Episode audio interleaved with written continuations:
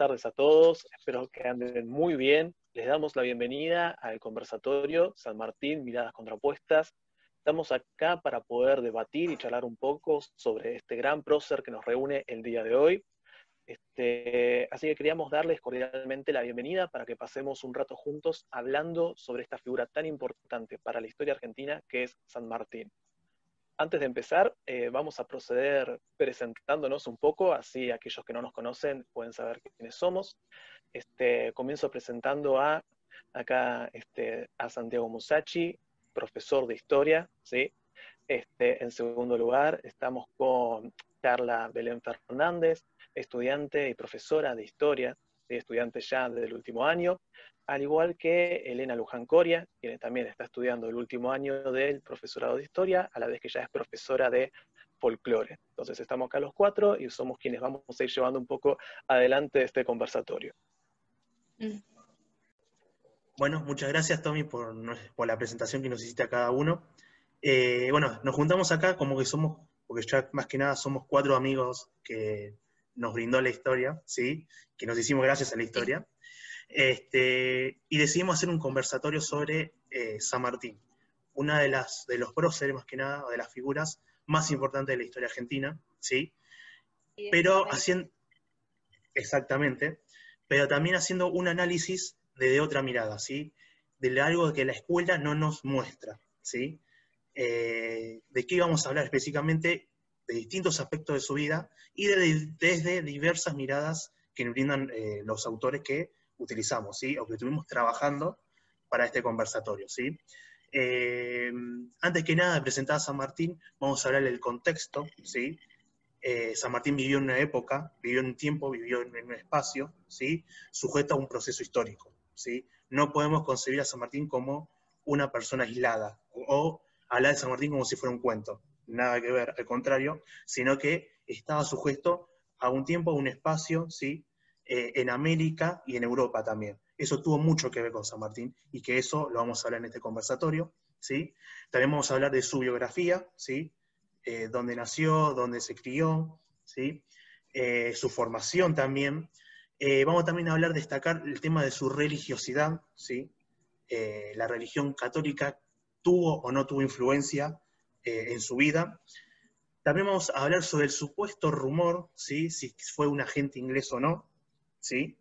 También vamos a hablar de la logia Lautaro, a la que él fundó, y el tema de la masonería, un tema que nunca se habla en la escuela sobre San Martín.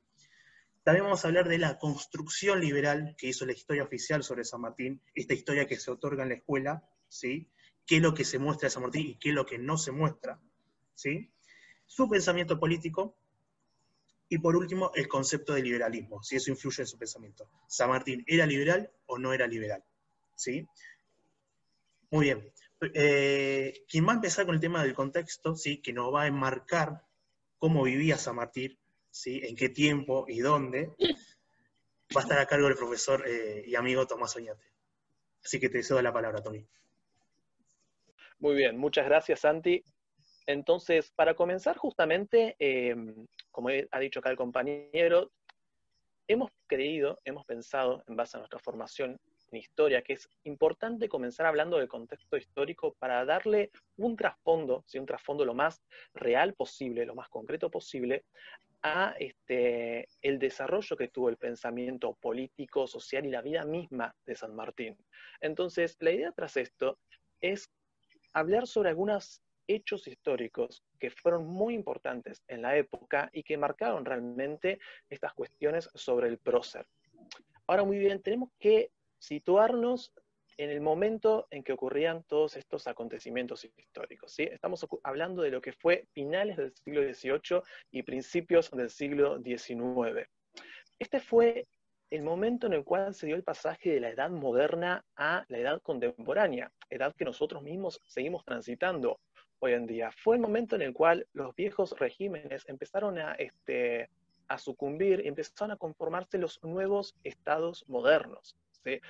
Toda una concepción que venía arraigada desde hacía ya muchísimo tiempo, empezaron a ser cambiados por nuevas ideas y nuevas formaciones políticas que realmente impactaron mucho en lo que fue este, no solamente la historia en sí, sino en la vida de las personas. Y para hablar de San Martín, para hablar de quién fue, para hablar de todo lo que hizo y de por qué lo hizo, tenemos que entender qué fue lo que ocurrió alrededor, qué fue lo que ocurrió antes de la acción de San Martín, de la entrada de San Martín en la historia argentina, y qué fue lo que ocurrió este, para poder impulsar a que en distintas partes del mundo se dieran los acontecimientos que se dieron, ¿sí?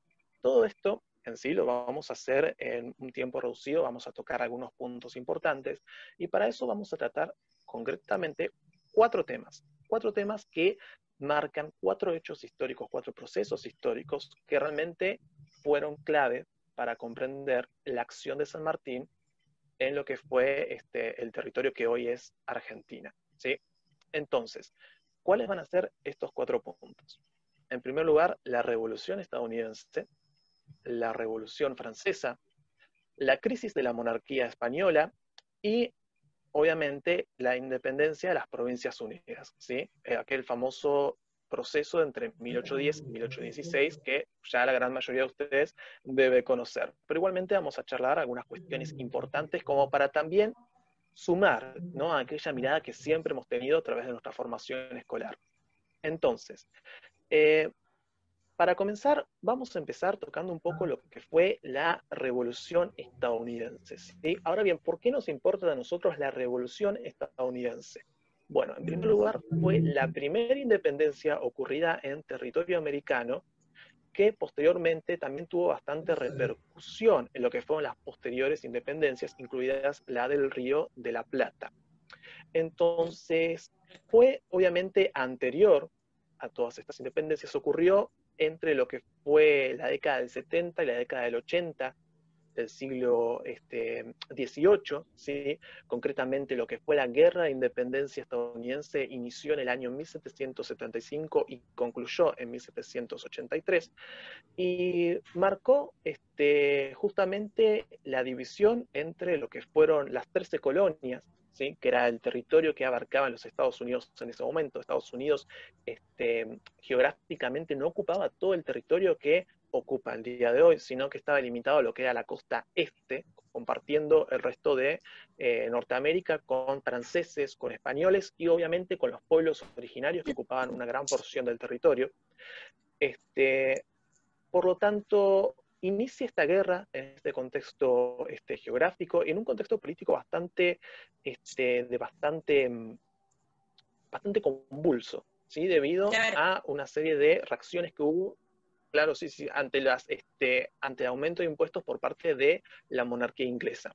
Muy bien, esta guerra, para ser concretos, finaliza en 1783, pero lo que a nosotros nos importa es que parte de un desarrollo o se lleva a cabo un desarrollo ideológico en base a lo que son las ideas ilustradas, que ahora vamos a explicar un poco también qué fue la ilustración, que termina este, influenciando mucho lo que fue la declaración de independencia.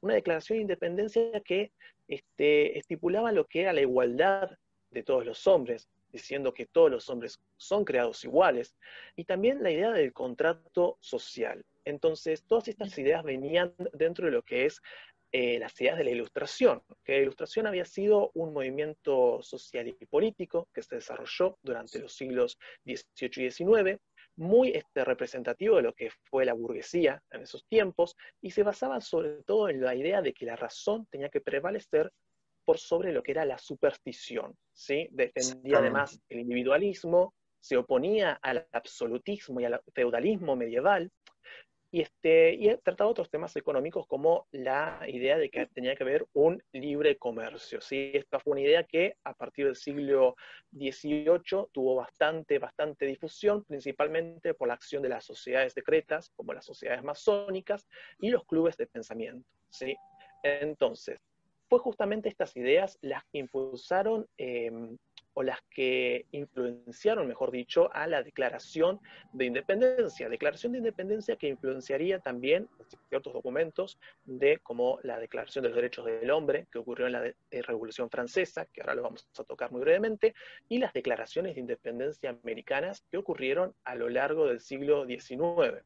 Entonces, esta revolución estadounidense no solamente fue la primera en ocurrir dentro del territorio americano, sino que además este, sirvió para como influencia a la hora de cómo tenían que ser el resto de independencias ocurridas en América. ¿sí? Eso en primer lugar. Ahora muy bien, la Revolución Francesa fue posterior a la Revolución estadounidense, pero un impacto mucho más grande. ¿sí? La Revolución Francesa, que este ya sería el segundo punto que vamos a tratar, fue capaz en sí la revolución más influyente que hubo en toda esta época histórica, ¿sí? incluso también más influyente que la revolución estadounidense. Este, principalmente porque fue la segunda de las revoluciones burguesas, la primera fue la revolución industrial, la cual en este momento no vamos a indagar mucho, pero la revolución industrial, ¿sí? tomando un poco lo que decía Eric Hobsbawm, le dio al mundo moderno este, las formas económicas y la Revolución Francesa le dio las formas políticas que iba a tener el mundo que tenemos hoy en día. Es decir, el mundo en el que vivimos nosotros, el mundo en el que vivimos ustedes, le debe mucho a esas dos revoluciones, ¿sí? en cuanto a su conformación política y económica, y también en ciertos aspectos ideológicos. Entonces, la Revolución Francesa sí duró 10 años, inició en 1789 y eh, concluyó en 1799, ¿sí?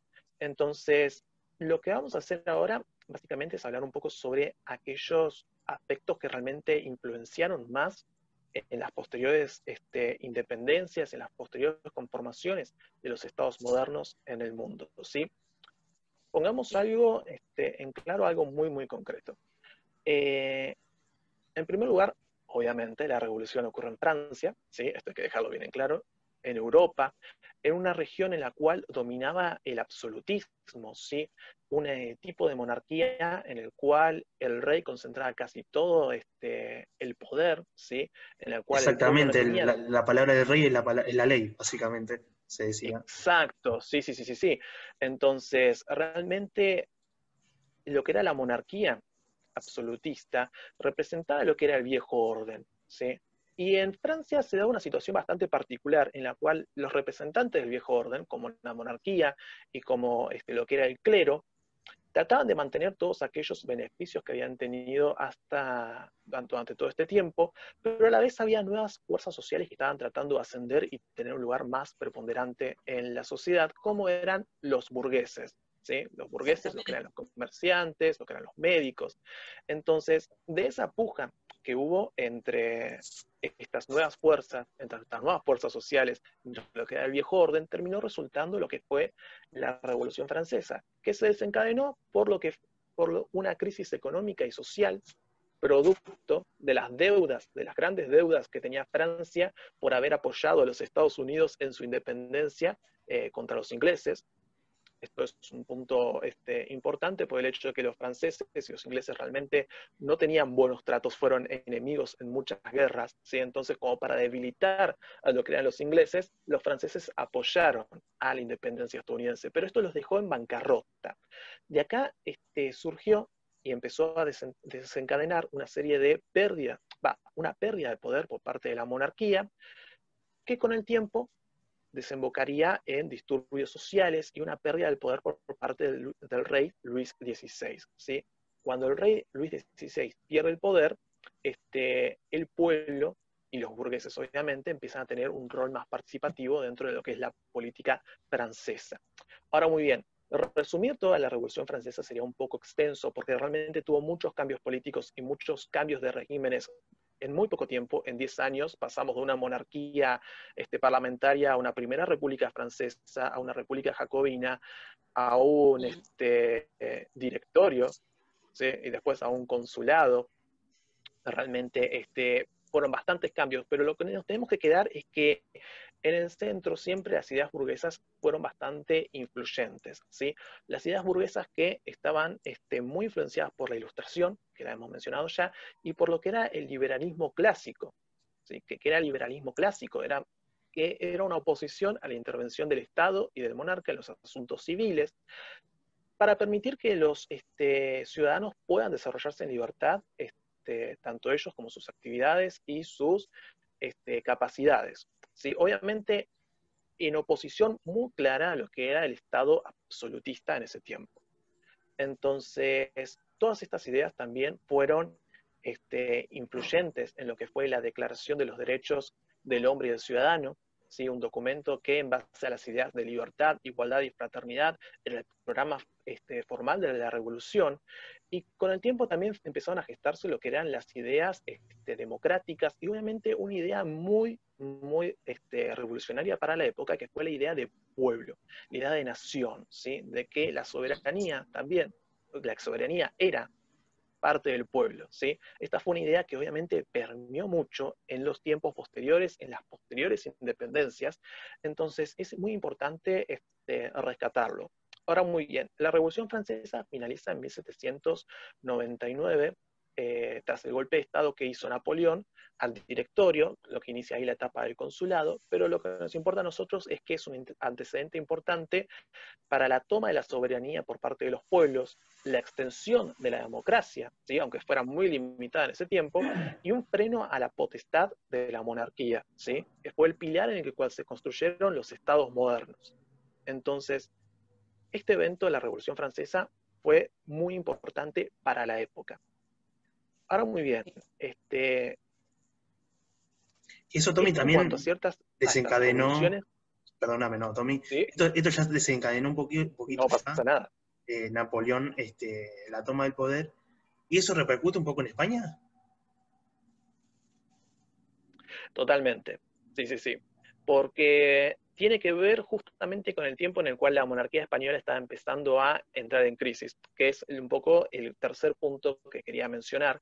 Este, y está, esto también está muy ligado con la posterior independencia de las Provincias Unidas, que es que en lo que es la última etapa del siglo XVIII y principios del siglo XIX, eh, también mientras que en Francia se daba esta revolución, mientras que Francia posteriormente con Napoleón crecía territorialmente cuando se funda el imperio, ¿sí?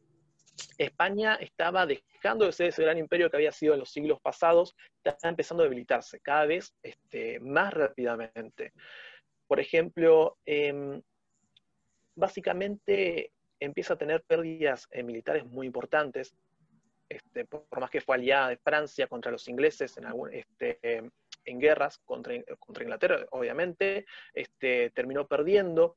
Entonces, un hecho importante en este punto, podríamos mencionar, cuando, hace una, cuando mediante la alianza con Francia va a combatir a los ingleses y pierden la batalla de Trafalgar, lo que es un duro golpe para la posición española en lo que es el mar, y eso este, hace que cada vez se empiece a perder más contacto con lo que son las colonias americanas, ¿sí?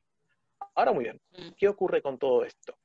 Eh, básicamente, eh, España empieza a debilitarse cada vez más, empieza a tener menos presencia en cuanto a su imperio, empieza a tener menos presencia política, el rey empieza a verse debilitado, empiezan lo que son las crisis económicas, y en 1807 eh, el rey Carlos IV hace el Tratado de Fontainebleau, perdón si lo pronuncié mal, con Napoleón, haciendo una alianza para poder invadir Portugal, pero los franceses empiezan a tener cada vez más avance dentro de España. Entonces esto va a resultar en que eh, Carlos IV tenga que eh, dimitir en favor de Fernando VII, su hijo, y Fernando VII va a acceder al trono, puesto en el cual solamente va a estar un año porque Napoleón lo va a sacar, va a obligar que y va a apresar tanto a Carlos IV como a eh, eh, Fernando VII para poner en el trono español a su hermano, a José Bonaparte, iniciando la dinastía de los Bonaparte. Claro, exacto. y acá va a pasar algo muy, muy importante, porque esto también va a repercutir, que es que en el momento en el que el rey es preso, en el que el rey es puesto preso, eh, inicia un movimiento dentro de España en el cual se aseguraba de que si el rey ya no gobernaba, el rey que era considerado legítimo ya no gobernaba, el poder debía volver al pueblo. ¿Cómo a volver? Mientras la instauración de juntas, juntas de gobierno en diferentes ciudades, como Barcelona, como Madrid, que se van a este, juntar en lo que es la Junta de Sevilla. ¿sí?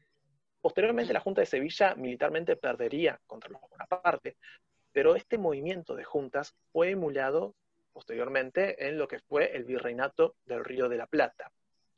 Bien, y el último punto que vamos a remarcar es obviamente la independencia de las Provincias Unidas, ¿sí? proceso que inicia en 1810, emulando lo que era este, el fenómeno de las juntas en España, y que en un primer gobierno, este, en un primer momento, perdón, este, se, se trató de que el virrey Cisneros trató de encabezar este nuevo gobierno, pero que igualmente no se le permitió y 25 de mayo fue lo que se conoce usualmente como este, el Cabildo Abierto, en el cual se formó la primera junta de gobierno con Saavedra a la cabeza. ¿sí? Este, para hacerlo corto, si bien este, fue en un primer momento la idea era resguardar la soberanía del rey, tal como ocurría en España, igualmente había este, diferentes opiniones al respecto. Tenemos el caso de Saavedra, que era mucho más moderado, no pensaba en una independencia, pero Moreno sí. El ala de los morenistas era más este, radical en este sentido y ya planteaba lo que era una posible independencia. ¿sí? Incluso este, planteaba una independencia a nivel continental. Entonces, en este momento ya inicia lo que es el proceso de independencia de las Provincias Unidas, que concluye en 1816. Es un proceso bastante complejo porque no todas las provincias estaban unidas en un, en un mismo conjunto durante todo este tiempo. ¿sí? Tenemos, por ejemplo, la autoridad que había en Buenos Aires, que estaba acompañada por otras provincias. Tenemos la Liga Federal, ¿sí? con los caudillos encabezada por Artigas.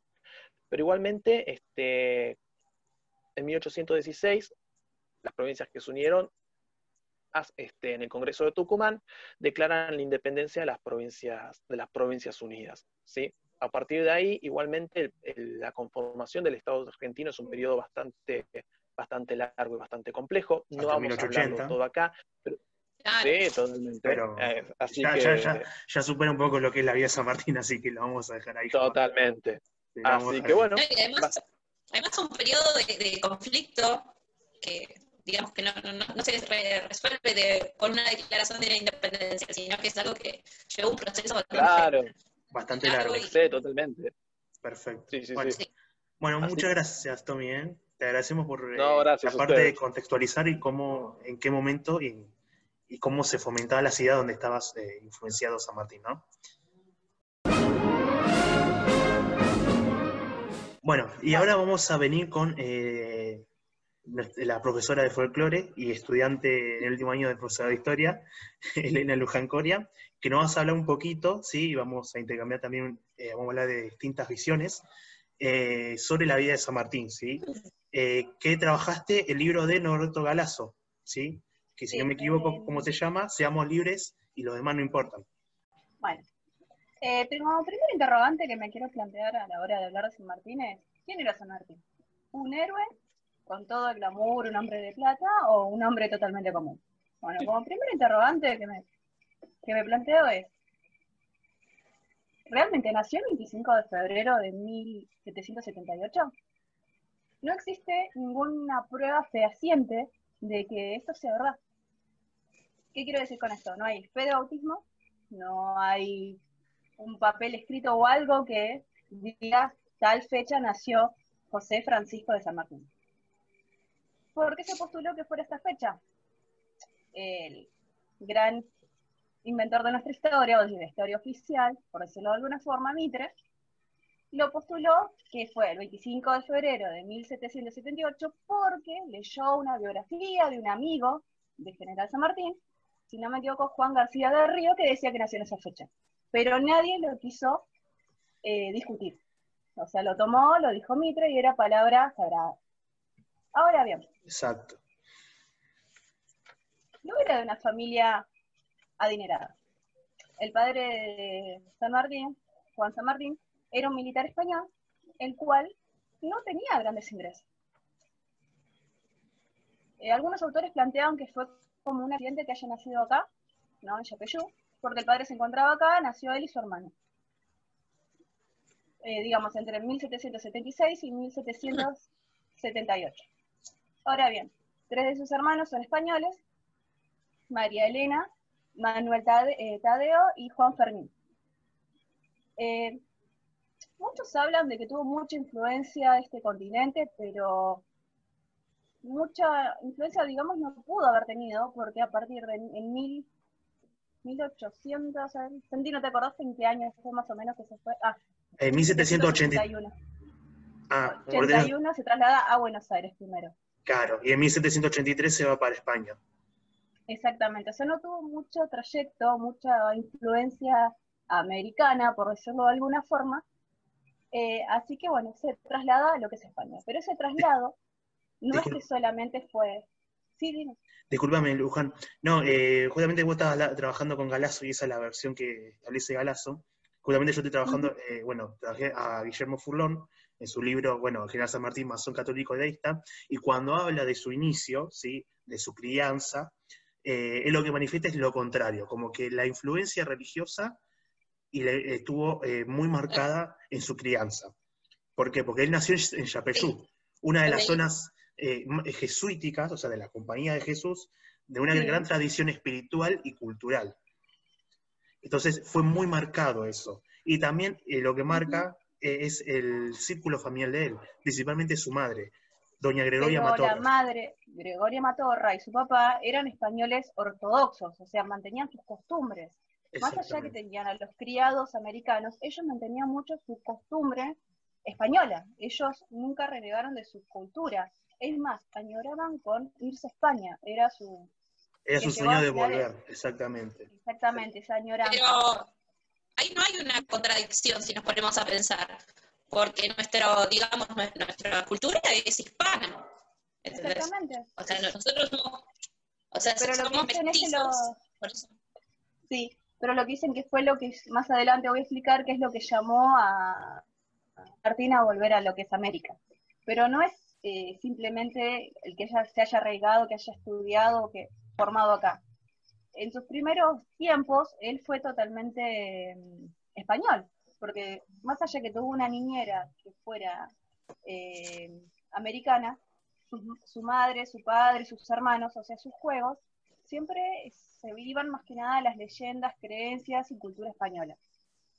Ahora bien, ellos, los padres, inculcaron esa necesidad de irse a España. El tema es que el padre era un militar, el cual no tenía eh, mucho dinero.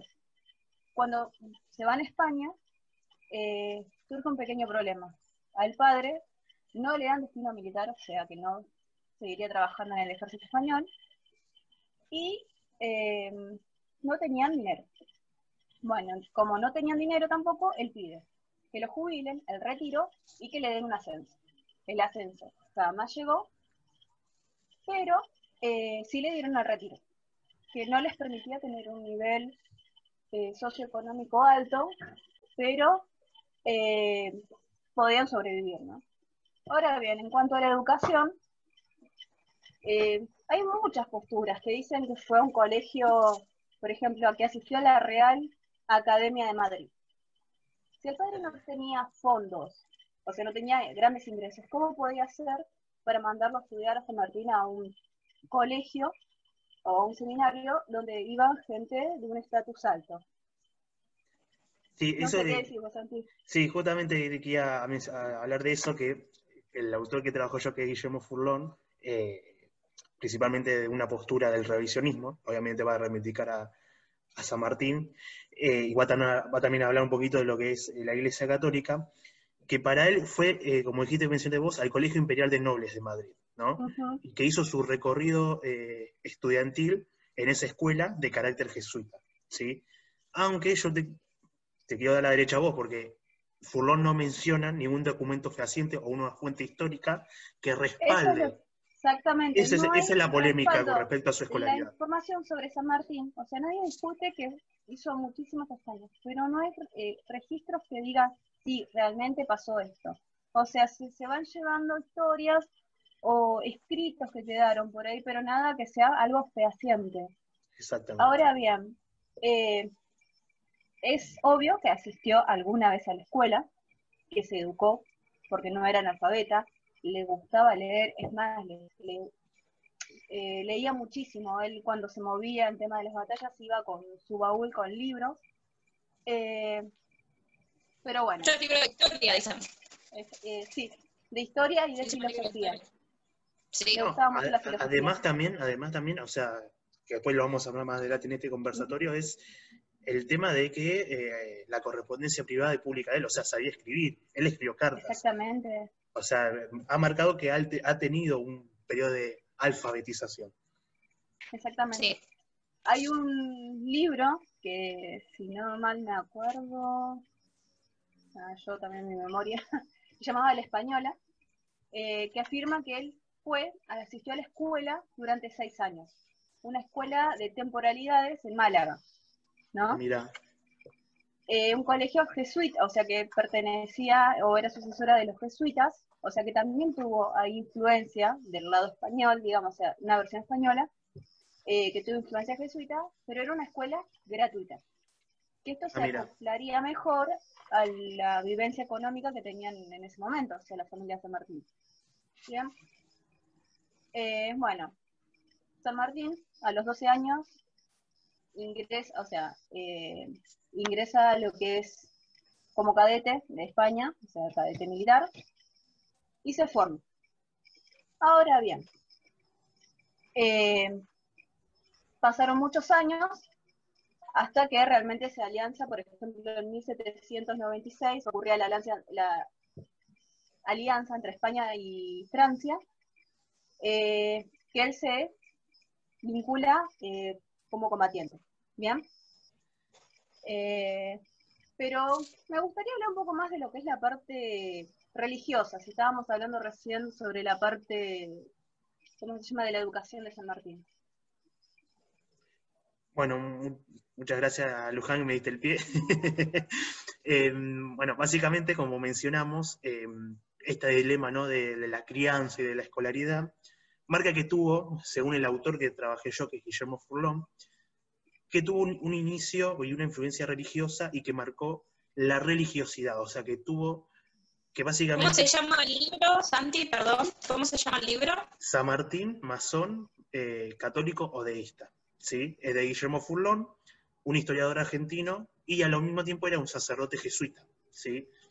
Eh, si lo quieren buscar, claro, para los que están viendo. Perfecto. enriquecedor el libro. sí, sí. Perfecto, me parece muy bien mencionarlo. Este, y como dice esto, como los que estamos hablando recién este, con Luján, es el primer rasgo de San Martín en su religiosidad, eh, es decir, que era católico. ¿sí? Es el primer rasgo. En segundo lugar, es el tema de, ya me adelanto un poquito en lo que es eh, espacio-tiempo, el sentido religioso que le otorga al ejército de los Andes. ¿sí? Mm. cuando eh, realiza el cruce de los Andes. Básicamente hablando de eso, propiamente dicho. ¿no? ¿Esto cómo se, se evidencia? Bueno, Furlón menciona varios aspectos. Por un lado, el tema de que dispuso el rezo del rosario en la mañana y en la noche, ¿sí? de un día del regimiento, por un lado. Por el otro lado, también se ve la instrucción eh, religiosa que se le otorga a, a los soldados, llevado a cabo por los capellanes de las distintas compañías, ¿sí? También el tema de la asistencia a la misa dominical, o sea, cada domingo, eh, cada compañía del ejército o del regimiento tenía misa, ¿sí? Este. También la necesidad de que haya confesiones, ¿sí? En caso de los soldados necesitaban confesarse, ¿sí? Entonces había una disponibilidad de distintos sacerdotes que, el que eh, los soldados puedan eh, recibir el sacramento de la confesión. Y también el tema de la condena a la blasfemia, ¿sí? que eso se ve mucho en el primer artículo de deberes militares y penas a los infractores, eh, en el primer artículo del regimiento. ¿sí? Esto por un lado el tema del sentido religioso del ejército de los Andes, pero el punto más importante sobre este ítem, a mi criterio, para mí, es el tema de, eh, más que nada, eh, que dispone que la patrona y la protectora del ejército de los Andes es la Virgen del Carmen. ¿Qué quiero decir con esto? Que él ordena, ¿sí? Que la Virgen del Carmen sea la protectora y, eh, como dije antes, la patrona del ejército de los Andes. ¿sí? Más que nada, y lo evidencia más que nada con los testimonios de eh, dos colaboradores de él. Por un lado de Hudson y de otro lado de Espejo. ¿sí? Él usa, eh, Furlong utiliza muchas fuentes en, esta- en este punto. ¿sí? Y por un lado, cuando le, le- le otorga su sable ¿sí? a una imagen de la Virgen del Carmen, del Carmen en un templo de Mendoza en 1817, y por el otro se visualiza también este, en las campañas contra los realistas, precisamente en la batalla de Maipú. ¿sí? En 1818, eh, cuando con la posterior llegada de O'Higgins, él establece que en ese, en ese lugar tenía que establecerse un templo eh, con respecto a la imagen de la Virgen del Carmen. ¿sí? Él menciona también, y ahora voy con esta cuestión que vos mencionaste, Luján, y mencionó algo más, eh, que tiene ciertos rasgos personales que marcan esta religiosidad de San Martín. Por un lado, el tema de su casamiento, ¿sí? que se casa en 1812 con, eh, obviamente, eh, Remedios de Calada, en la, parroquia de la Merced. Y lo que menciona el autor básicamente que en los registros matrimoniales, ¿sí? de 1806 hasta 1816, el 30% de esas parejas que se casaron en esa parroquia solamente comulgaron. Y dentro de, los que comulgaron estaba San Martín. ¿Sí? Entonces, como... Pero mira, según Galazo, perdona que te diga, ¿qué otra forma de casarse había si no era por la iglesia? El eh, matrimonio civil. Pero el matrimonio civil, obviamente, se instituye en Argentina recién en 1880. O sea, hay un periodo de 70 años. otra forma, o eras te casas por la Iglesia Católica o no quedaba otra opción. Esa es la visión, bueno, esa es la visión de Galazo. Yo, a ver, vamos a aclarar a la gente que nos están viendo que no es la visión nuestra de cada uno, sino es la visión de los autores. No, son las posturas de los autores. Exactamente, porque no es, no es, la postura de Luján con la postura mía, sino la postura de Furlón y la postura de Galazo. ¿sí? Pero acá lo que se evidencia bien es que hay un, un fuerte apego de San Martín con sus creencias, ¿no? que es lo más importante, más allá de lo religioso o lo dogmático, lo ortodoxo, eh, es una persona que está muy pegado a sus creencias y es lo que quería transmitir en este caso a su ejército, ¿no? Eso sí que me parece que hay que dejarlo claro. Exactamente. si hay algo que no se puede dudar es que San Martín era realmente una persona con convicciones muy firmes, de que él básicamente esta y en esta forma en la cual él manifiesta su, religiosidad, ¿sí? es una clara muestra de eso, ¿sí? de, de qué forma él podía manifestar estas creencias que él tenía.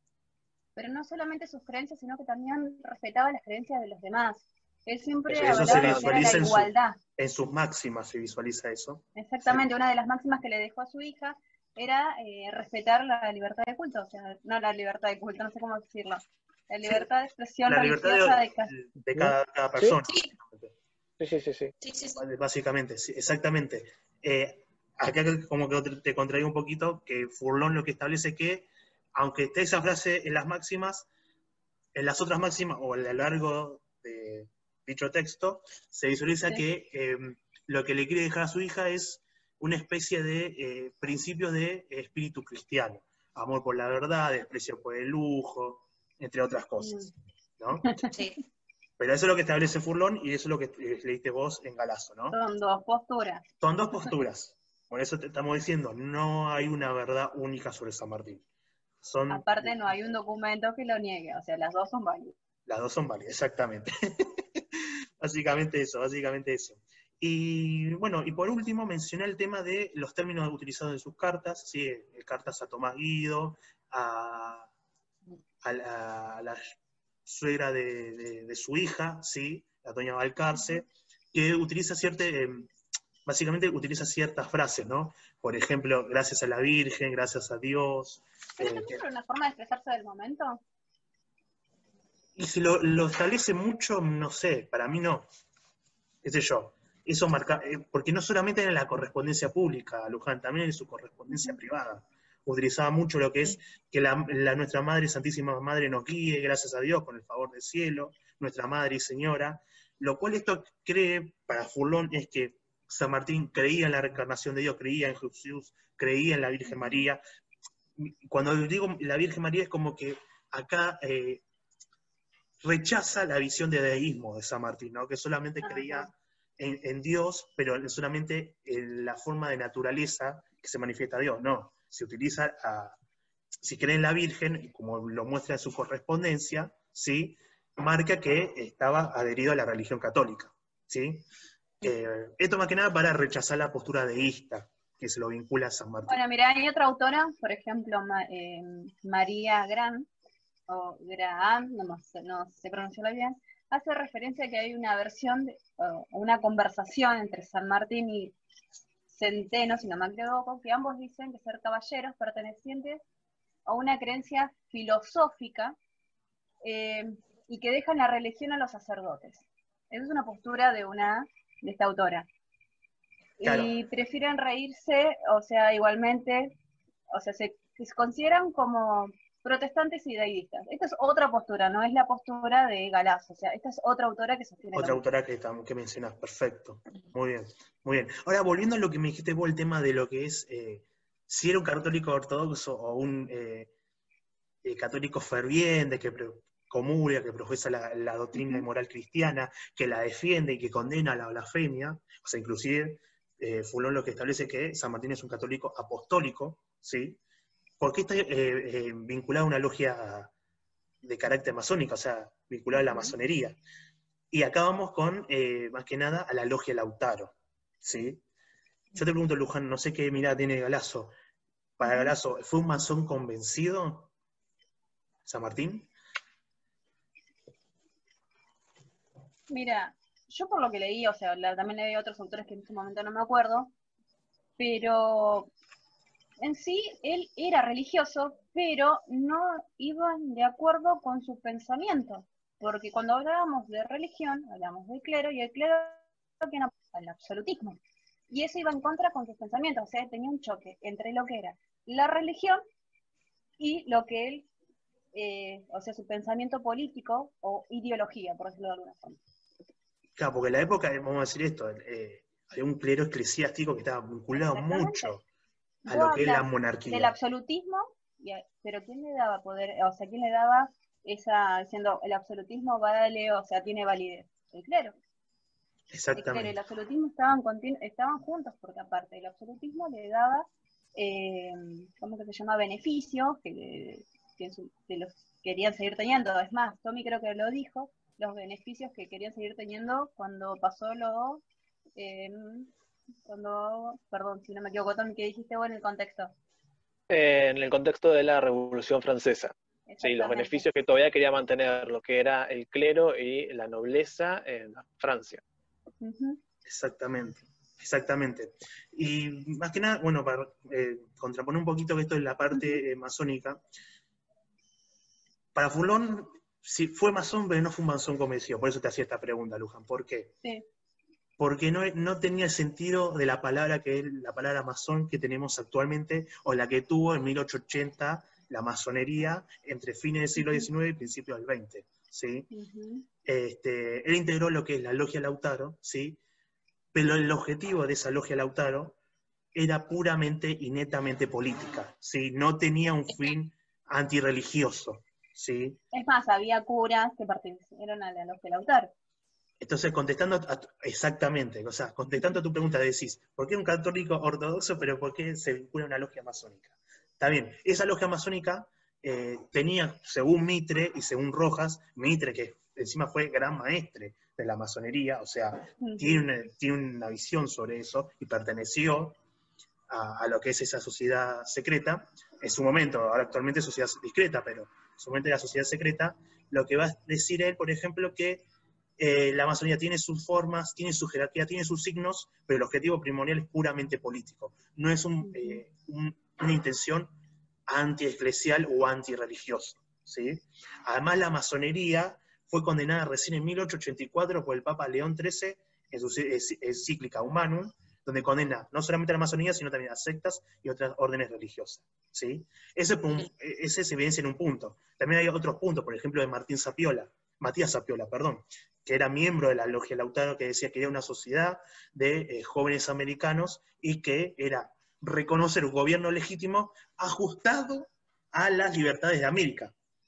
esto, esto es lo que va, y lo vamos a hablar más adelante, ¿San Martín era liberal o no? Bueno, pero ¿qué?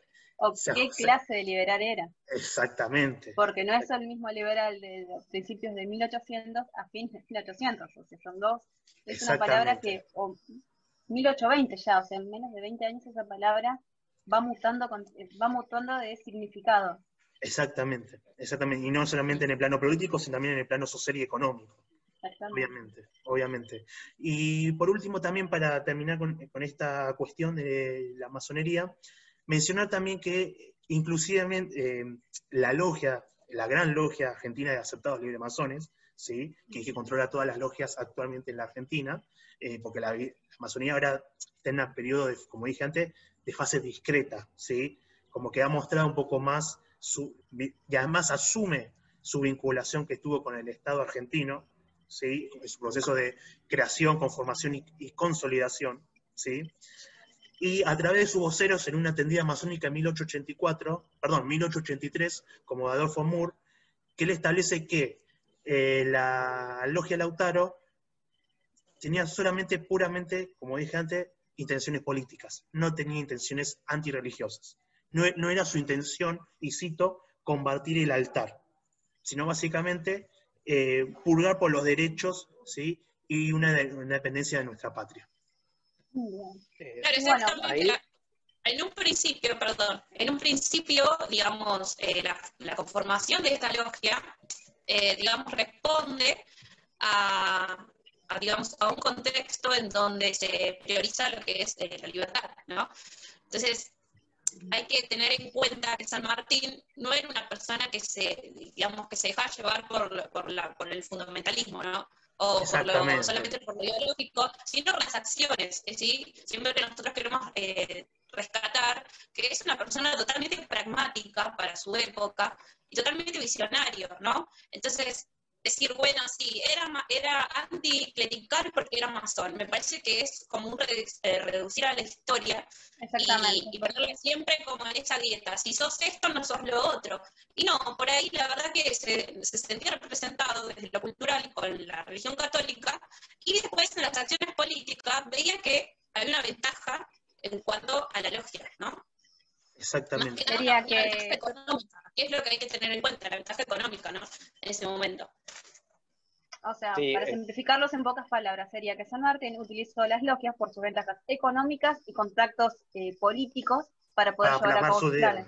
Para plasmar sus ideas. No, sé si sus planes, pero sí su pensamiento político, pero yo también. Eso sí. Este, Igualmente, este, perdón, este, Santi, a mí me parece que mencionar algo, que es bastante importante y que algo que capaz muchas veces eh, se pasa por alto, porque es, eh, es trascendental en sí entender las cosas en el contexto histórico que ocurrieron. Ustedes mencionaron que es importante comprender la masonería, ¿sí? en la que actuó San Martín, dentro del momento histórico en el cual él estaba. Y esto que tuvo más que nada repercusiones políticas se nota mucho en las actividades que se saben que estuvo, este, en las que intervinió la logia Lautaro. ¿sí? En primer lugar, lo que había sido eh, el golpe de Estado al primer triunvirato, ¿sí? un primer triunvirato que estaba teniendo una actitud más moderada, más de hacer la paz con los realistas. ¿sí? En cambio, yo no, sé si diría, Tommy, discúlpame, ¿no? un golpe de Estado. Sí que fue un golpe. Eh, un golpe a la, dirección política que tenía las Provincias Unidas, claro. que todavía no, era Provincias Unidas. perdón, ahí usé la terminología que había puesto porque si no caemos en, esta, en, esta parte anacrónica. ¿Qué Estado? No, no, el Estado recién en el Estado todavía. después de 1860, por eso. Claro, disculpa, ese fue mi error, usé la terminología del autor que había, que había leído. Pero lo importante es que la logia de Lautaro en sí, exacto, la logia Lautaro en sí tuvo bastante participación en estas situaciones políticas, en la conformación de un segundo triunvirato, ¿sí? este, en lo que había sido cuando San Martín estaba en Chile, que ya no tenía apoyo del directorio porque había caído y tampoco tenía apoyo de los chilenos.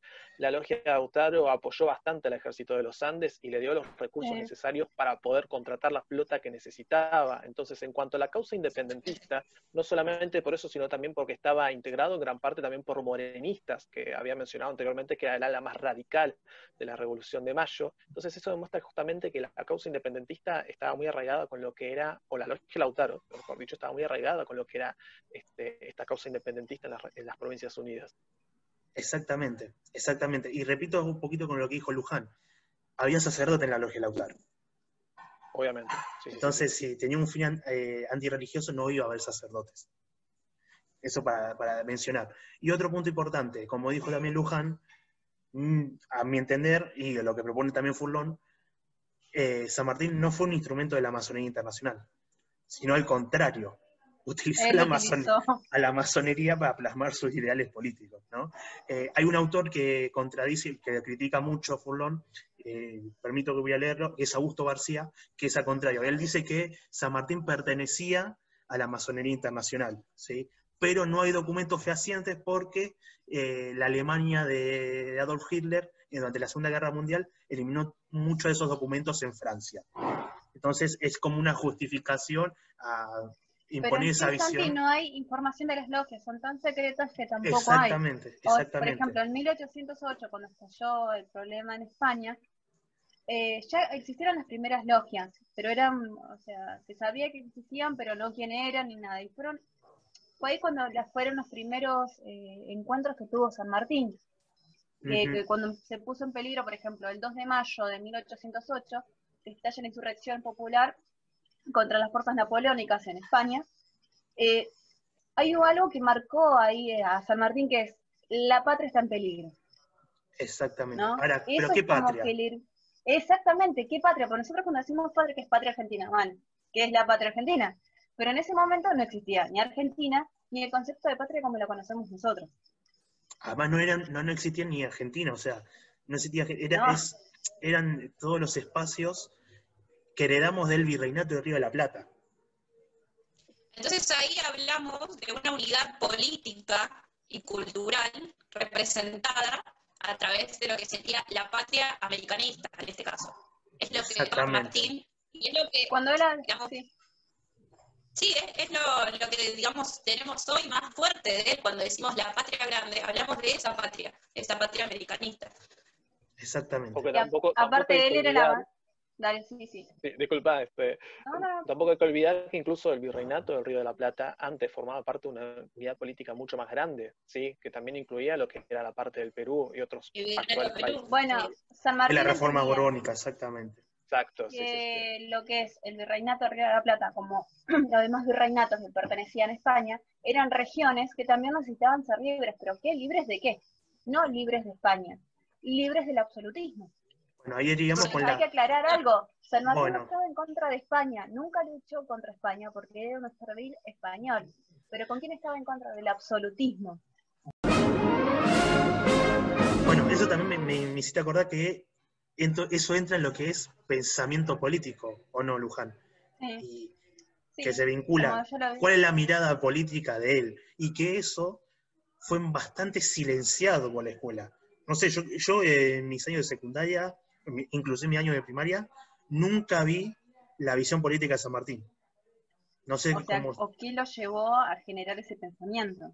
exactamente, exactamente. Bueno, anteriormente lo dije, San Martín en 1700, a ver, yo no quiero mandar macanas con fechas porque a veces me hago lío yo.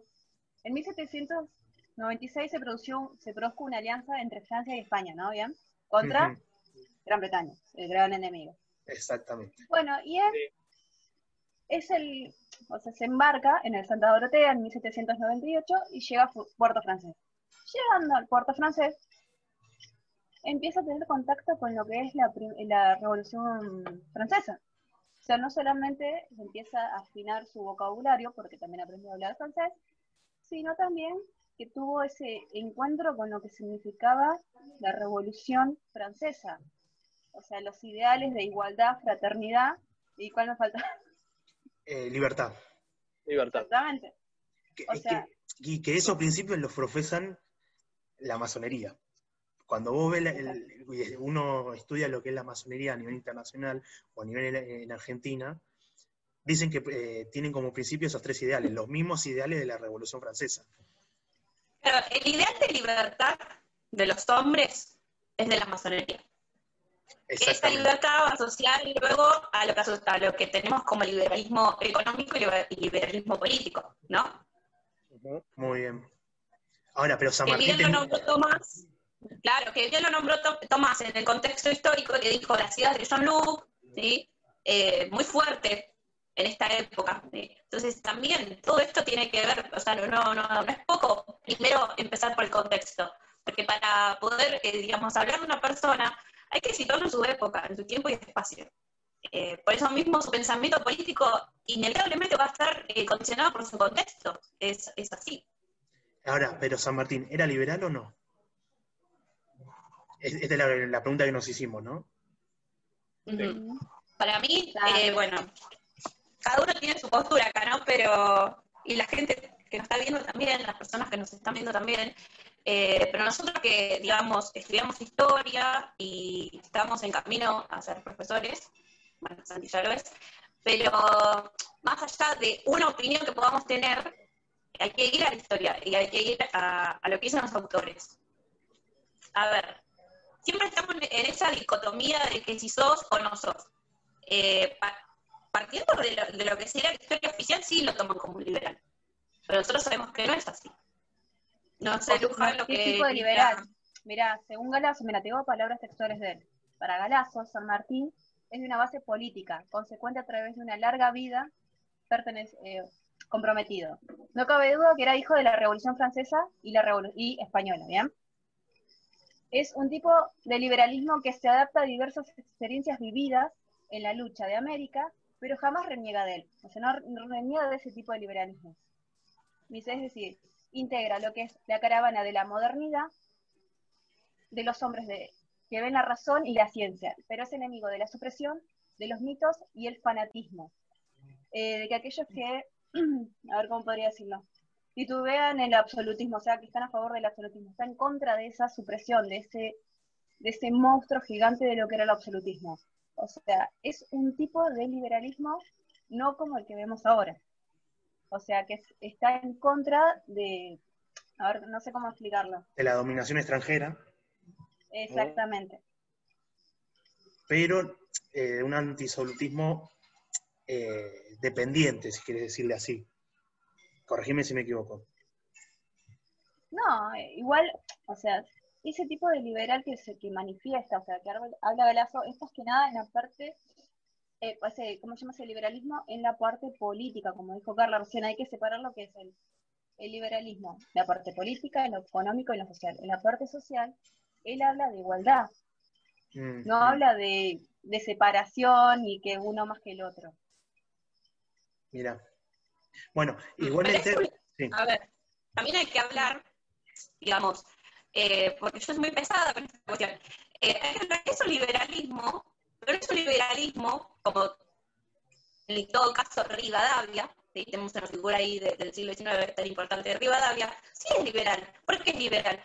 Porque él no mira desde adentro, no mira desde la mirada americana o sea, las políticas que él implementar no son desde adentro, sino son siempre mirando hacia afuera. Por eso mismo tenemos el gran problema de, claro, entonces hay que hablar de ese liberalismo, ¿no? Eh, bueno, yo no estoy tan de acuerdo que San Martín sea liberal, para mí no, no es liberal. es la palabra de la zona la mía. Además, eh, remarquemos eso primero, y segundo también que... Em, desde lo ideológico es una cosa, ¿no? Siguiendo la... A ver, hay que dejar en claro, todo el mundo quiere que las provincias unidas sean libres. Pero eso no quiere decir que vamos a ser gobernados, dejar de ser gobernados por una monarquía a ser gobernados por anglosajones en este caso. lo de San, Martín planteaba, eh, no, no estaba en contra de lo que era la monarquía, estaba en contra de lo que era el absolutismo. Acordate que cuando se empezaron a buscar las formas de gobierno, plantearon, estaba a favor de lo que era el rey Inca pero con una, eh, una monarquía templada. O sea, que tenían derecho a opinar otros, o sea, no tenía el poder solamente el rey. Claro, hay, que aclarar algo, y, se entiende por lo, que estamos diciendo entre nosotros. Una cosa es la dominación extranjera y otra es el sistema político, o el sistema de gobierno, ¿sí? Eso es lo que están planteando. Y justamente mencionaste Rivadavia y me mencioné un detalle, nada que ver con Rivadavia, al contrario, lo odiaba, porque con las campañas militares eh, que tuvo en el, cruce de los Andes, no le financió nada, por ejemplo, en primer lugar. Y tuvo que manejarse como un ejército autónomo. Y en segundo lugar, eh, la relación era tan tensa que lo, lo retó un duelo San Martín a Rivadavia. Y entonces los amigos de San Martín lo frenan como diciendo no porque pues queda muy mal. O sea, no vale la pena. por eso, era una rivalidad muy tensa. Capaz la gente no lo sabe eso. También pensemos eh, la figura de Rosas, un nombre muy importante para el siglo XIX. Eh, si San Martín hubiera sido un liberal, Rosas no lo tomaría como un referente. También voy a tratar un poquito esto, ¿no? Por eso me estoy adelantando. Pero digo, eh, como que hay cuestiones en cuanto a su pensamiento político que si ciertos hombres se sienten identificados con su figura, y ni hablar en el siglo XX, ¿no? Ahora en Argentina. Pero lo que te quiero aclarar es que, por ejemplo, lo que hablaba Galazo es de base política liberal, pero no renegaba de eso. O sea, no es que quiere decir que era un liberal completamente en todos los ámbitos del liberalismo. Porque claro, por eso hay que aclarar, liberal desde lo político y liberal desde lo económico. Y, eh, Pero ser, este digamos, liberal en este, Exactamente. Era abanderado de Hay algo que hay algo que no hay que olvidar, que es que en este momento la Revolución Francesa por así decirlo, tiene una influencia muy fuerte en cuanto al pensamiento político de la época, ¿sí? Y están estas ideas de pueblo, ¿sí? estas, ideas de igualdad, que yo no dudo de que este, San Martín las haya adoptado. Si bien la, la ideología que tuvo esta revolución, ya que estamos, ya que, fue tan influyente, ¿no? Este, era primordialmente liberal, ¿sí? yo tampoco creo que San Martín haya sido completamente liberal. ¿Adoptó estas nociones? Sí, pero también las interpretó de la forma americana, podríamos decirlo. Porque él tenía una mirada como que lo fue ajustando. con mucho respeto por los pueblos originarios. Yo creo que él realmente, este, el trabajo que hizo con América, tomó cosas de la revolución porque fue muy influyente. Era imposible no tener una opinión con respecto a la revolución francesa y a todos los acontecimientos que estaban ocurriendo. Pero lo que, que llamamos un pensamiento de la época, la historia. Justamente. Claro, justamente creo que por eso, por eso llama tanto la atención, porque no eran muchos los que pensaban, o muchos de los grandes que, nosotros se conocen usualmente, los que pensaban igualmente que, San Martín, o igualmente que, que, Bolívar, por ejemplo, tenían una mirada muy particular, tomaron cosas, ¿sí? obviamente, pero este, las interpretaron de la manera americana. Adoptaron también lo que teníamos acá. Y de ahí viene la particularidad de su pensamiento y de su posición política, al menos también desde mi opinión. Estamos todos de acuerdo que había un sistema político que ya no se podía seguir sosteniendo en el tiempo, ¿no? Bien. Teniendo la mirada de San Martín. Ahí, ya partiendo de esa base, eh, vamos a decir que requería un cambio. Ese cambio, ¿cómo se iba a dar? Bueno, San Martín tenía un plan, un plan continental, y, pero como dice Tomás en este caso, siempre desde la mirada americana. Por eso mismo decimos, bueno, pero ¿qué tipo de liberalismo? Bueno, está bien. Eh, ahí, ahí es la cuestión, es muy discutible, y está perfecto que se pueda discutir estas cosas, ¿no? Porque creo que, como bien dijo Santiago, en la secundaria sabemos que San Martín esto, esto y esto, y listo, ya está, se acabó el, tema. Eh, es más, la clásica frase que cruzó los Andes a caballo. Claro, y estos son los cimientos de un pensamiento que se empieza a, prolongar en el tiempo y claro, después la estructura y la base de lo que sería el Estado-Nación, ¿no? Cuando se empieza a conformar el Estado-Nación. Entonces, es muy importante poder discutir las ideas del liberalismo en este caso. ¿Y qué liberalismo y qué patria y, todos estos conceptos, la idea del pueblo, es fundamental? Exactamente, exactamente. Algo que mencionaste eh, Carla, que es el tema de la figura de Rosas. Y que eso llama la atención. Y es cuando le entrega su sable. Más que nada. que tiene. Claro, eh, en, la década de 1840, ¿sí? Con el tema de, eh, de bloqueo anglo-francés. Ahora, si San Martín era liberal, ahora un agente inglés, ¿sí? Que se, especula con ese rumor. Y si era masón y que estaba, era un instrumento de la masonía internacional, ¿sí? Que era, estaba, em, era un hombre que era fiel a Europa. Entonces, ¿por qué le, otorgó su sable a una persona como Rosa, que era una persona federal, católica también, y que, defendió un, ataque anglo-francés, es decir, de Inglaterra y de Francia? Entonces, ese es un interrogante medio contradictorio, ¿no? Contradictorio en el sentido que dicen que San Martín era, era liberal desde el punto de vista eurocéntrico, que servía a la Amazonía, pero le entregó, hay un hecho inaudito que es la entrega de su sable a Juan Manuel de Rosas. Bueno, esto también nos lleva a una pregunta, a un interrogante, y es, ¿por qué les molesta tanto, no? Una figura como San Martín que tiene una idea americanista. En este caso tiene que ver también con una cuestión de, la dominación. Eh, Exactamente. Directa o indirecta, ¿sí? Exactamente. Este, bueno, eso como... Eh, justo... Decime, decime, No, no, quiero empezar un poquito hablando de, esta cuestión y esta construcción histórica que se fue haciendo, porque nosotros lo que venimos a discutir acá es un poco esta historiografía, ¿sí? Eh, citamos autores, cada uno tiene su visión, su postura, y está perfecto porque la historia se construye a través de, interpretaciones y de, visiones. Eh, Pero a ver, lo que yo quiero en este caso eh, centrarme es en la construcción que se está haciendo desde la idea liberal. El liberalismo del siglo XIX, ¿sí? más asociado a la figura de Nietzsche. Exactamente, lo que conocemos como historia oficial, lo que nosotros tanto decimos y criticamos, ¿no? La historia oficial. La que aprendemos en la eh, escuela. en la primaria más que nada también, ¿eh? En la primaria primordialmente. En la primaria primordialmente. Sí, y es algo también muy, muy triste, pero es una realidad que la historia oficial sigue siendo oficial. O sea, sigue estando muy... Están los manuales, y no se cuestionan, no se analizan los autores, y también es como que es la verdad absoluta. Y cada, cada autor tiene una visión totalmente distinta. Sí, tal cual. Y justamente también uno de nuestros objetivos, hablo por todos chicos, eh, es, no sé, el día de mañana nosotros como, eh, como docentes, ¿qué visión queremos dar de la historia, no? Si queremos seguir eh, reproduciendo una historia que ya viene de años, de años y de años, y bueno, que quede ahí, o decir, chicos, vamos a discutir esto, ponerlo en debate, y ahí vamos a ir produciendo una nueva, una nueva historia o una nueva visión de la historia. Y me parece que eso es mucho más enriquecedor para, las nuevas generaciones que vienen. Sí, no solamente una, nueva, una nueva visión, sino también una elección de la visión histórica. ¿sí? O sea, no solamente está la historia oficial y hay, y hay, otra visión contrapuesta a eso, sino también que hay eh, distintas miradas, ¿sí? que se fueron fomentando más que nada con el revisionismo, que es el autor que laburo yo, que es a través de Furlón, sino también con una mirada, qué sé yo, marxista, por la categoría de análisis que usa Galazo, que estuvo trabajando Luján. O sea, son distintas visiones y distintas posturas sobre un personaje o sobre un proceso histórico en sí. Y que los chicos sepan, más que nada, ver, bueno, no, no hay una sola línea, no hay una sola verdad. Hay distintas miradas y podemos eh, elegir cuál y cuál no y por qué.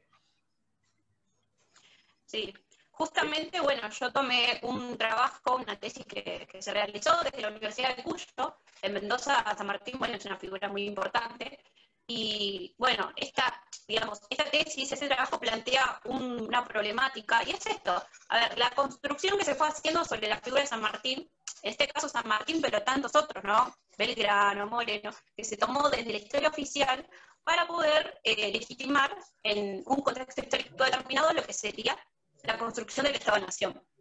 Y la idea de nacionalidad, y la nacionalidad, que en ese tiempo era, digamos, muy fuerte, y, esta nacionalidad tiene que ser apoyada a través de una historia, y esa historia tiene que ser única y reproducida a través de la escuela, que es el elemento fundamental para, para la construcción del Estado, ¿no? Eh, del siglo XIX, a fin del siglo XIX. En este caso, bueno, la historia mitrista dice, bueno, es un pasado histórico, heroico, San Martín es una figura heroica, eh, bueno, que representa nuestra libertad, nuestra independencia y demás.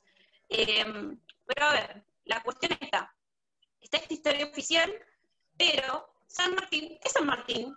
Antes de ser oficializado por Mitre, ¿no? Antes que Mitre escriba sobre él. Es una persona. Eso me parece muy importante. Es una persona y también es un representante americano y un representante político muy fuerte, pero antes ya de, de que Mitre escriba sobre él, entonces, justamente eh, la figura de Rosas, como, como estuvimos hablando hace un rato, eh, marca y evidencia esta cuestión. Porque hay, digamos, una carta de Rosas donde afirma, dice, el gobierno distinguidamente ofrecía la noble conducta de aquel invicto americano, está hablando de San Martín, ¿no? Se complace en ver el entusiasmo con que tan merecidamente se pronuncia su ilustre nombre y el efectuoso respeto que se le consagra en toda la confederación, ahí está, y en la América. ¿sí? Rosas toma estos conceptos de San Martín, pero siempre llevado, como decíamos hace un rato, al contexto eh, americano y de la confederación. ¿no? Eh, después, también hay evidencias de que, em, ah, perdón, en 1849 Rosas llama a la plaza eh, denominada eh, Restaurador Rosas, la llama eh, General San Martín. ¿no? Entonces, para Rosas San Martín era un ejemplo, era una figura muy fuerte en lo, político. Y en lo social también. también hay... Porque, o sea, estamos mostrando un mensaje, a ver, un, un, dependiente de lo social de lo político, pero es como que la gente ya sabe quién es San Martín, por más que se crea el, mito o, la inmortalidad de San Martín a través de la historia oficial. El superhéroe sí, San Martín. justamente remarcando todo el tiempo que San Martín no es una figura eh, nacional argentina, sino que es una figura a nivel americano y a nivel internacional también. Eh, pero mucho más arribado a lo americano, ¿no? Ese sentimiento que, como dijo Tomás hace un rato, eh, también representado por Bolívar. Sí, no, no hay que olvidar algo muy importante, que es cuando, que cuando se construye la historia oficial, es un momento en el cual Argentina está ya consolidando lo que va a ser su Estado. ¿sí? Entonces, es un momento en el cual hay una gran cantidad de inmigración de diferentes partes de, Europa, principalmente Argentina, con diferentes nacionalidades, una nueva pluralidad ¿sí? de costumbres, de puntos de vista, de historias. Que la idea de para homogeneizar a la sociedad argentina. Exacto, se vuelve necesario este, construir una nación, construir un pueblo argentino, podríamos decir, este, una nacionalidad en base a lo que es el pasado histórico. Ahí está la utilidad política de la historia, ¿sí? Exactamente. Crear el mito, Exactamente. Mucho de esa... Sí, discúlpame, Tommy. Sí, que eso se da, eh, justamente, eh, capaz no, no, se mencionó la época, a partir de 1880 principalmente, ¿no? Exacto, sí, sí, sí, sí. Entonces, ahí es donde se crea mucho de la historia que uno este, aprende en el colegio. O sea, desde 1880 hasta hoy, realmente esa enseñanza no se ha modificado. Cuestiones como, por ejemplo, en 1810 fuimos libres. Pero si fuimos libres en 1810, ¿por qué somos independientes recién en 1816? Entonces, realmente se crea ese mito, se crea la historia, el mito de San Martín. Y no hay que olvidarse en cuanto a la cuestión americanista, ¿sí? por ejemplo, de San Martín, que esta historia se construye en el momento en el cual se están fijando las fronteras de Argentina. Entonces, se trata de construir una historia exclusivamente argentina. ¿sí? Además de que estatal, más eh, con, una, este, con una diplomacia también del momento pro-británica, por lo tanto también niega el pasado hispánico. ¿sí? Entonces eso conforma y limita, conforma a San Martín persona con su complejidad, misma complejidad que podemos tener todos nosotros en San Martín mito. ¿sí? Que ha sido utilizado y reutilizado durante muchos tiempos, en muchas ocasiones y con diferentes significados. Entonces, por eso es tan importante debatir y cuestionar la historia que nosotros mismos aprendemos y siempre ir un paso, un paso más allá en ese sentido. Sí, ¿cuál es la intención? ¿no? Es lo que siempre nos, preguntamos, ¿para qué? ¿no? ¿Para qué se estudia esto y por qué nos hicieron eh, aprender esto? ¿no? Todo tiene una intencionalidad. Eh, Exacto justamente, digamos, lo, que se desarrolla y lo que nosotros queremos, eh, en este caso, transmitir, es que nada es casual y por qué, eh, digamos, la figura de San Martín no se, no se la cuestiona. A veces decimos que San Martín es algo ya, ¿cuántos años se, se celebra ya el aniversario? ¿170 años? 170 años. Exactamente, 170 años. Y hay muchas cuestiones que todavía no se estudiaron y todavía dejan ahí, como no, sé si, sí, no sé si no se estudiaron, no se plasmaron o la gente común no lo sabe. Eh, y también la, digamos, la intención nuestra es poder eh, transmitir esta cuestión de que la historia oficial y en todo caso todo tipo de historia que, se fue dando en un contexto histórico determinado siempre es con una intención, ¿no? Y bueno, eh, justamente a lo largo de este trabajo dicen, bueno, hay, hay, muchas fuentes y está muy bueno si lo pueden ver, igual nosotros vamos a subir el escrito eh, para que lo puedan leer. Se va, a ver en la, descripción del video, es el trabajo o la redacción que hicimos nosotros, que es un poco más amplio, ¿sí? No se puede resumir todo en una hora, pero es un poco el trabajo que hizo cada uno, el tema de claro. Tomás, eh, Luján con el tema de Galazo, yo con el tema de Furlón en cuanto a religiosidad y masonería, y vos, Carla, con el tema de la construcción de la historia oficial sobre San Martín, ¿no? Claro, exacto. Cada uno ha ido desarrollando. Perdón, Carla. Sí, sí, sí. No, está bien. Eh, no, no, justamente lo, que, digamos, quiero, eh, digamos, hablar con este tema es que no solamente lo de la historia oficial, sino que poder pensar en la dimensión, digamos, de la figura de San Martín previo, ¿no? O sea, cómo fue influyendo en, digamos, en todos. Y bueno, tomamos a Rosas porque es el gran referente, ¿no? Eh, y digamos, lo que representa, lo que sería la hispanidad, que es muy importante, lo católico, la, la religión católica, y lo americano. Exactamente. Y en este caso, la historia oficial lo que hace es negar esas cuestiones, como dijo hace un rato nuestro compañero. Y justamente, ¿no? Lo que nosotros, eh, no, digamos, nuestros objetivos eran poder tratar estos temas. Sabemos que hay un montón de cosas todavía por ver, eh, como la parte económica que no llegamos a tratar, y es muy interesante, ¿no? Pero bueno, a veces no se puede todo, y es así, es una, es una verdad. Em, pero, digamos, todo esto que dijimos, la idea de, de lo que sería la logia, eh, la cuestión católica, eh, sus creencias, eh, muy bien el contexto, porque el contexto, digamos, marca, como dijimos anteriormente, un pensamiento de la época, y las acciones son llevadas a través de, digamos, de lo que pasa alrededor, ¿sí? las decisiones que toma una persona, porque siempre lo que queremos reflejar acá es que San Martín es San Martín, pero es un humano, es, es una persona y, es un gran político, ¿sí? lo que nos queda a nosotros. O no, Santi, Exacto. Un gran estratega también lo fue. Exactamente. Sí, justamente, una persona muy pragmática, sí. Bueno, justamente también, estamos, justamente Carla está como un poquito resumiendo un poquito lo que, lo que estuvimos hablando, para ir cerrando ya, si no nos extendemos mucho más y la gente capaz pena, se está cansando, no creo, no creo, pero eh, para ir cerrando, ¿cómo podemos concluir eh, en este conversatorio sobre San Martín? Estoy mencionando un poquito estas ideas. En primer lugar, yo creo que es un, o la medida que quisimos poner nosotros, es que sacarle la, parte de ideal, o la parte de, mito, ¿no? De idealizarlo y ponerle una, un poquito más una mirada humanizadora. Que San Martín fue una persona que tuvo sujeto, una persona como todos nosotros, como yo, como vos, Carla, como Tommy, como Ser humano común. Ser humano común que estuvo eh, sujeto a un proceso histórico en tiempo y espacio. Sí, ¿no? Y que también hay esta cuestión de las críticas que se realizan, bueno, pero si sos católico, ¿por qué actúas de esta manera? ¿Por qué te unís a una lógica, a una logia, perdón? Em, tiene que ver también con esta cuestión, pero a ver, eh, es una persona y va tomando decisiones y va cometiendo errores, no, no es que estamos justificando las cosas que hizo, pero digo, eh, también poder llevar eh, esos héroes o esos próceres a un, un plano más terrenal, ¿no? Exactamente. Poder hablar desde esa postura. Y además estas variaciones o estas eh, antagonismos, ¿no? Si era masón o era católico, marca que San Martín capaz, como mencionamos previamente, eh, era masón, pero utilizó la masonía para plasmar sus ideas políticas, pero era un católico ortodoxo. Básicamente como que fue una persona a nuestro criterio, y como dije, previamente, los aportes de los diversos autores que analizamos, que era una persona pragmática. Dígame Que seguramente las personas que estén viendo ahora del otro lado, eh, espero que sean profes o compañeros, lo que sea, seguramente leyeron otros autores y tienen otra postura, otra mirada y, y cuestiones que pueden discutir. Y está perfecto, pues nosotros acá lo que queremos resaltar es que no hay una verdad absoluta, sino lo que nosotros hacemos es una reconstrucción de la historia en base a, a las interpretaciones, ¿no?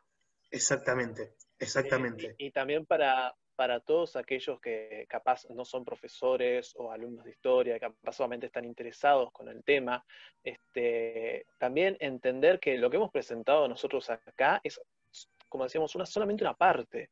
¿Sí? de todo lo que hay para hablar de San Martín y todas las posturas que hay sobre San Martín. Existe una riqueza historiográfica muy grande, ¿sí?